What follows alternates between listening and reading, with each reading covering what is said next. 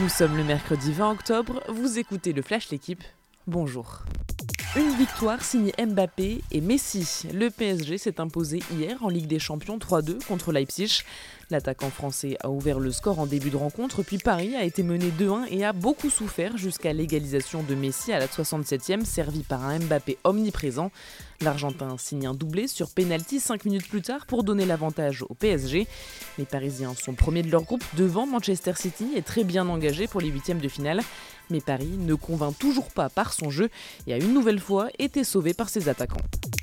Suite de la troisième journée de Ligue des Champions ce soir, Lille reçoit le FC Séville à 21h. Après un nul contre Wolfsburg et une défaite à Salzbourg, les Lillois doivent relever la tête. La qualification n'est pas perdue, mais depuis le début de la saison, ils sont très inconstants et manquent d'imagination offensive. Et puis le LOSC reste sur une terrible série de 19 matchs sans victoire en C1.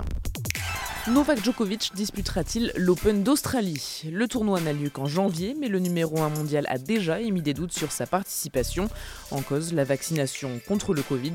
Les autorités envisagent de conditionner l'entrée sur le territoire au vaccin. Sauf que le Serbe s'est dit opposé à la vaccination il y a un an et demi et depuis, il refuse de dire s'il est vacciné ou non. Alors, déclaration sincère ou coup de pression pour alléger les règles du tournoi? En tout cas, l'Open d'Australie représente beaucoup pour Djokovic, tenant du titre et toujours en quête d'un 21e sacre historique. C'est la reprise pour la NBA et pour Rudy Gobert. Les Utah Jazz jouent leur premier match la nuit prochaine face à Oklahoma City. Le triple meilleur défenseur de l'année se confie sur sa redoutable défense. Mais pas seulement, je ne me suis jamais considéré comme un joueur uniquement défensif. C'est une étiquette que l'on m'a mise, dit le français. Interview à lire dans l'équipe. Merci d'avoir écouté le Flash l'équipe. Bonne journée.